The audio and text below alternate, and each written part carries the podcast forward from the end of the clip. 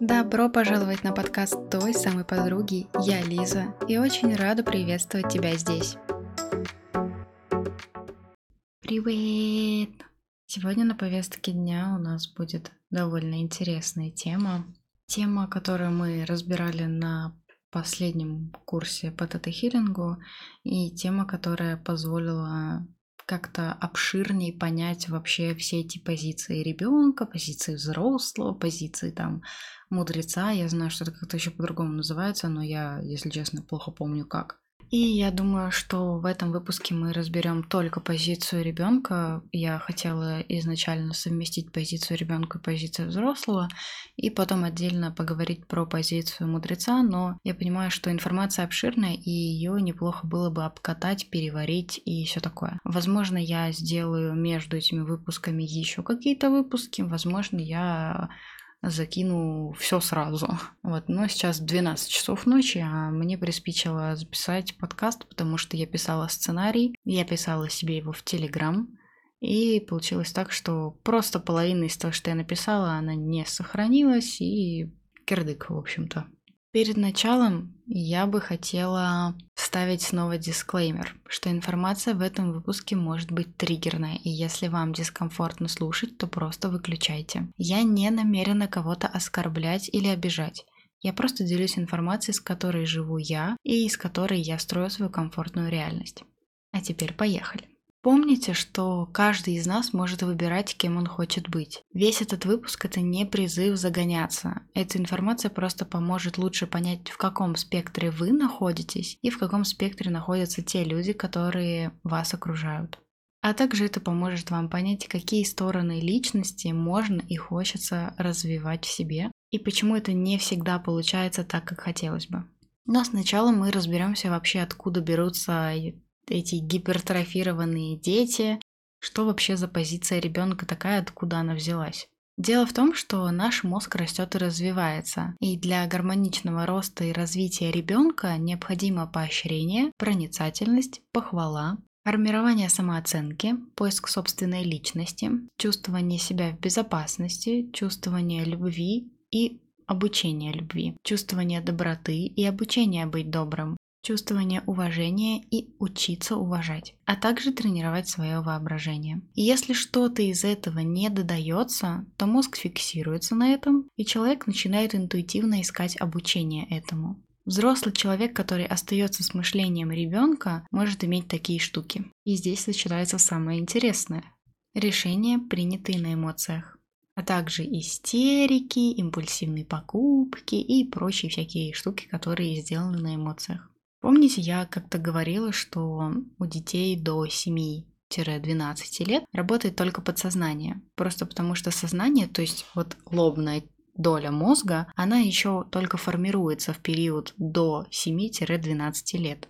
Так вот, принимать решения на эмоциях – это как раз-таки остановка в возрасте вот этого вот ребенка. Просто потому, что работают одни эмоции. Ум еще не сформирован, ум еще не понимает, что хорошо, что плохо. Этого нет. Так же, как и рациональности, ее тоже как таковой нет. И логики, соответственно, тоже там нет. При этом всем, когда ум формируется, он чаще всего начинает игнорировать и считает это нормой решения, принятые на эмоциях. Особенно если ребенок наблюдал за кем-то, кто его воспитывал и тоже принимал решения на эмоциях. То есть был сформирован паттерн о том, что так и должно быть. То есть это норм. Двигаемся дальше. Глобальные обиды и глобальные хотелки. И тут речь о гиперболизации. То есть обидел кто-то один, а истерика и поганое настроение обеспечены всем, кто попался под руку.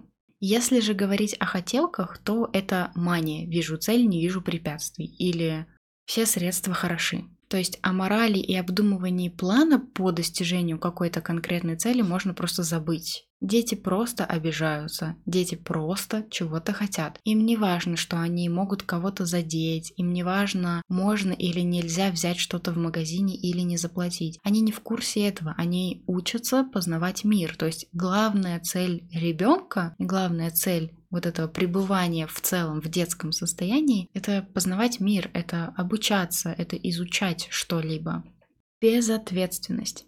Дети не несут ответственность. Они несут ответственность только в тех случаях, если им пришлось рано стать взрослыми, если им рано пришлось повзрослеть. Но ребенок не должен нести ответственность ни за кого, ни за себя, ни за кого-либо еще, просто потому что ребенок познает мир. Его главная функция познавать мир, обучаться там творчеству, обучаться тому, что хорошо, что плохо, обучаться тому, что значит принимать решения, не исходя из эмоций, как вообще жить со своими эмоциями, и вот это все.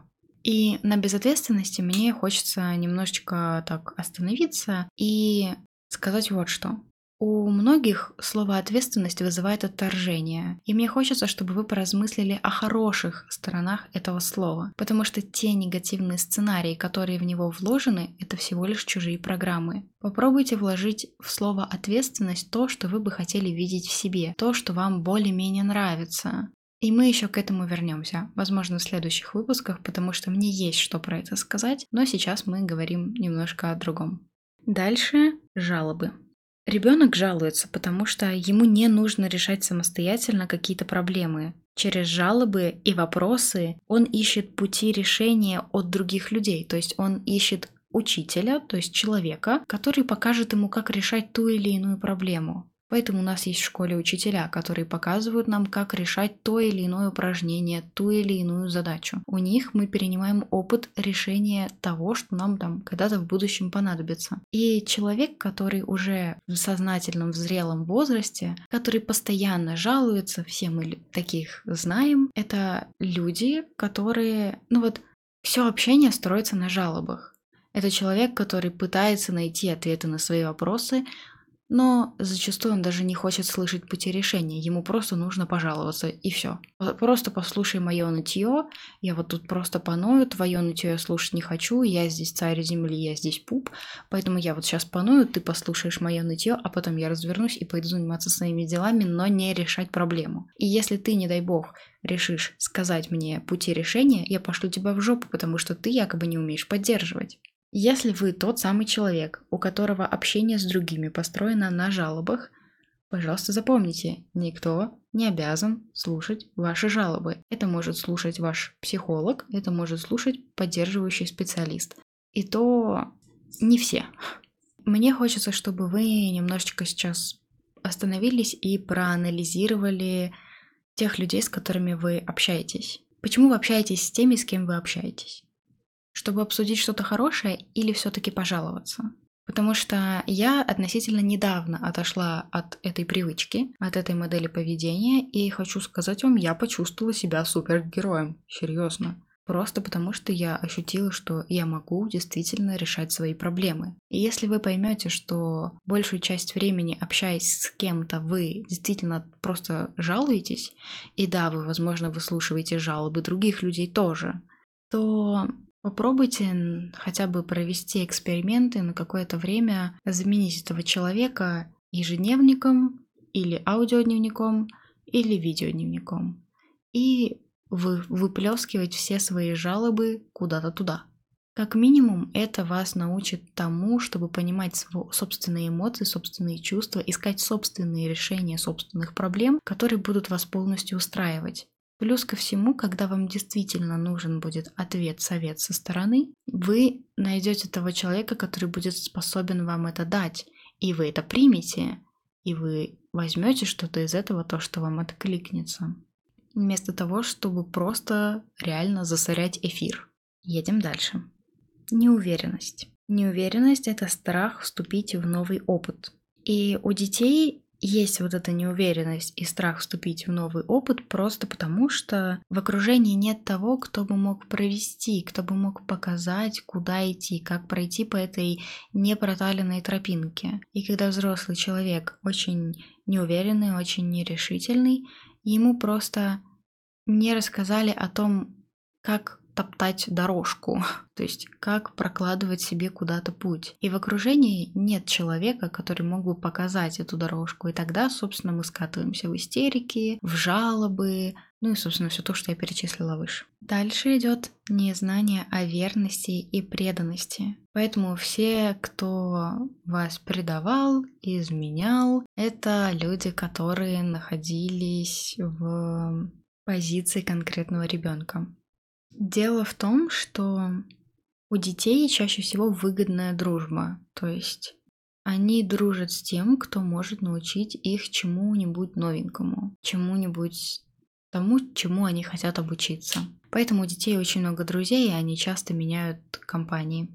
И в этом нет ничего плохого. Ребенок изучает мир, ребенок постигает мир так, как он хочет, и благодаря другим людям. Это нормально. Ну, так должно быть. Но когда взрослый человек ничего не знает о верности и преданности, это просто говорит о том, что он пытается обучиться чему-то, чему ему важно обучиться, чтобы перейти на другую стадию взросления через других людей. То есть не с помощью опять же, какой-то логики, не с помощью там чтения книг, не с помощью обращения к специалистам, а просто перебирая всех людей подряд, пока не найдется тот, кто, грубо говоря, поставит его на место, или кто поступит с ним точно так же. И здесь мы плавненько перейдем в следующий пункт быть задирой или жертвой задир. Сейчас поймете, в чем смысл.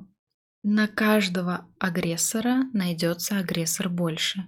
На каждую жертву найдется большая жертва. Это нужно для того, чтобы сбалансировать эти черты характера в человеке. То есть мы всегда чему-либо обучаемся, даже будучи во взрослом состоянии. И, например, агрессор с агрессором учатся быть чувственными, учатся быть эмпатами, учатся а, понимать чувства других людей например. А жертва с жертвой в этот момент учатся отстаивать свои личные границы, проявлять силу, проявлять свой характер. Соответственно, если вам кто-то когда-либо изменил, то на него обязательно найдется такой же изменщик, который покажет ему эту точку роста, и он поймет, и он что-то переосмыслит, и это сделает, ну, или же он просто в какой-то момент сам осознает, что изменять это не очень круто. Возможно, ему кто-то что-то скажет. В общем, такие ситуации, когда Э, жертва находит жертву побольше или агрессор находит агрессора побольше, это балансирует и дает рост из какой-то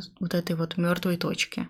Следующий пункт – это сплетни. Дети сплетничают, чтобы получить опыт. Опять же, дети сплетничают, дети обсуждают, дети учатся на чьих-то ситуациях.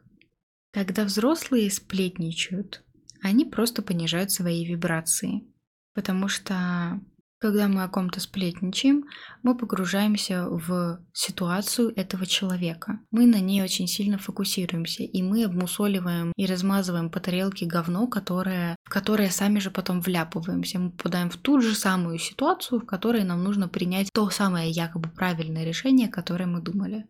Поэтому сплетни это не круто. Сплетни затягивают вас на вот это дно, из которого потом тяжеловато выбраться. Я, опять же, недавно избавилась от этой штуки и а, меньше начала проводить времени с человеком, который приносил, так сказать, свежие сплетни. И хочу вам сказать, что я чувствую себя намного лучше и счастливее. Иногда мы думаем, что сплетничая о ком-то из прошлого, мы типа в курсе событий. Но это не так.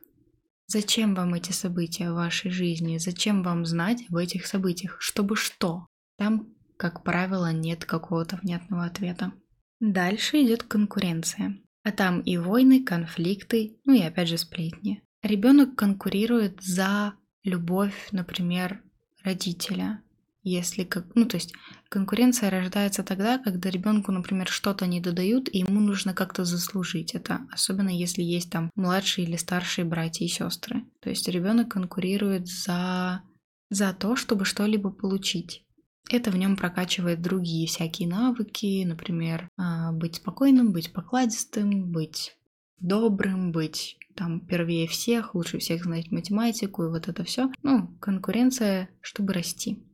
И если приводить в противоположный пример мудреца, то есть то, к чему мы все изначально растем, так уж мы запрограммированы, то мудрец понимает, что конкуренции нет. Каждый человек находится в своем предназначении, каждый идет к своему предназначению. Каждый получает столько, сколько ему действительно необходимо в той или иной сфере. Каждый получает столько денег, сколько ему нужно, столько подписчиков, сколько ему нужно, столько клиентов, сколько ему нужно. И никто у него этого не отберет, потому что люди выбирают конкретно этого человека, покупать продукт конкретно этого человека, потому что он им по какой-то причине заходит. И, соответственно, в конкуренции просто отпадает смысл и истощение других людей. Если после общения с кем-то вы почувствовали, что вы очень устали, вы очень вымотались, посмотрите, не общались ли вы с человеком, кто находился в состоянии ребенка. Или не включались ли вы сами в состояние ребенка, хотя обычно вы ведете себя по-другому. Ребенок, он всегда выматывает. Спросите любого родителя. Если вы вымотались, значит, скорее всего, вы проводили время с таким ребенком, который вас высосал. Монтируя этот эпизод с утра пораньше, я поняла, что я не сказала достаточно важную главную вещь, поэтому вставляю ее сюда. Что, собственно, плохого в состоянии ребенка, да? То есть, как бы, зачем нам это фиксить, зачем нам расти дальше? Знаете, чего нет у детей? Да, у детей нет денег, у детей нет власти, у детей нет взрослых, серьезных отношений, ну и у детей нет секса. И поэтому, чтобы перейти в стадию взрослого, нам необходимо расти, чтобы прийти к тем самым здоровым отношениям, которых мы хотим, чтобы понять путь, по которому нам нужно двигаться, чтобы зарабатывать деньги, чтобы понимать собственные желания, чтобы принимать решения, которые будут нас устраивать впоследствии, чтобы уметь переживать какие-то свои неудачные моменты и извлекать из них что-то хорошее, что-то полезное. И еще много-много всего, что не может делать ребенок, но может делать уже взрослый человек. Вот так вот. В заключение мне хочется сказать, что при гармоничном росте и развитии и переходе от стадии ребенка к стадии взрослого мы сохраняем эту искреннюю детскую доброту, искреннее детское доверие, воображение, веру в чудеса, любовь к жизни, любовь к своему телу, потому что дети считают, что их тело самое крутое на этой планете. Также мы сохраняем спонтанность, способность развлекаться и получать удовольствие и искренне смеяться. Позиция мудреца – это когда вы совмещаете в себе ребенка и взрослого и умеете гармонично перестраиваться между ними по ходу жизни. И иногда веселиться как ребенок, иногда обдумывать стратегии как взрослый. Мудрец – это тот, кто сохраняет обе эти позиции. Если вы заметили какую-то из этих черт в себе, не гасите себя. Вы с вами все ок. Просто вам есть куда расти. И обычно осознание того, что вы это делаете, позволяет вам предотвращать появление этого в будущем. То есть выпишите себе то, что есть в вас и что вам не очень нравится. И подумайте, как из этого вы бы хотели вырасти, как вы этому обучаетесь в данный момент и какие жизненные ситуации позволяют вам этому обучиться. Ну или в крайнем случае приходите ко мне на сессию, и мы с вами об этом поболтаем. А до 30 числа как раз еще и скидки. Ну а на этом все. Если вы хотите поработать со мной, то все ссылки вы найдете в описании. Большое спасибо за прослушивание. Я вас люблю, целую, вы самые лучшие люди на планете, неважно, дети вы или не дети.